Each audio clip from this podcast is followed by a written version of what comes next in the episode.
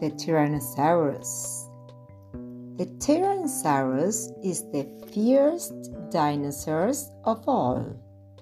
It has got four legs and it moves very quickly on its two back legs.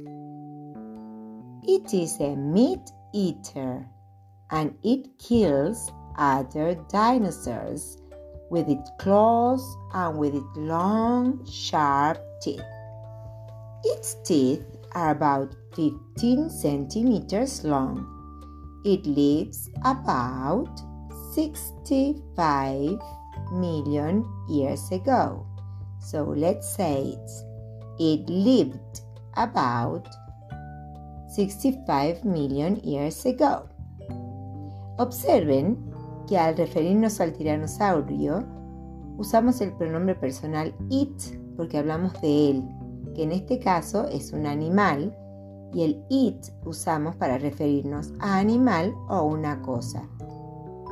El significado en, castellano sería eso, pero si a ese eso le ponemos un nombre, ya podemos decirle he, que entra dentro del mismo grupo de los singulares.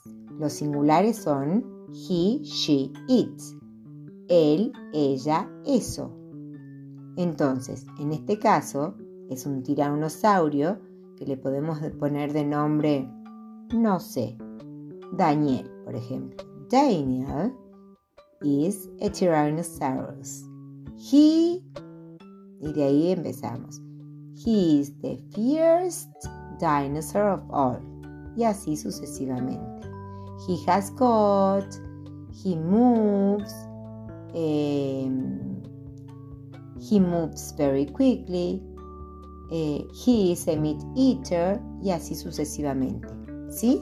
usamos el mismo tiempo verbal, en este caso has got, con los pronombres he, she, it, él, ella, eso. Luego vamos a seguir con, la siguiente descripción. Tenemos una descripción, la descripción número 2, que hablamos de Branchosaurus. Y ahora vamos a utilizar el pronombre personal they, porque vamos a hablar de ellos en general. No de Daniel, el tiranosaurio, sino de los bronchosaurus, ¿sí? En general. Entonces vamos a usar they, o sea, el plural. ¿Y cuáles son los, los plurales? They, we, and others, right? They are. Ahora empezamos. The Bronchosaurus they are one of the biggest dinosaurs. They have got a very long neck. They eat plants. They eat thousands of kilos of plants and leaves every day.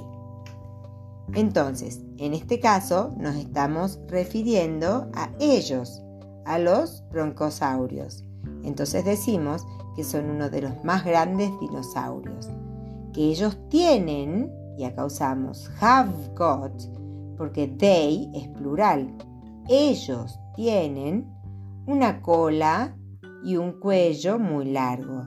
Ellos comen plantas, ellos comen miles y miles de miles de kilos de plantas y de hojas todos los días. Entonces, Observa las palabras resaltadas a color y escríbelas abajo de este punto y busca su significado en español. Muy sencilla esta, esta actividad, así que a ponerla en práctica.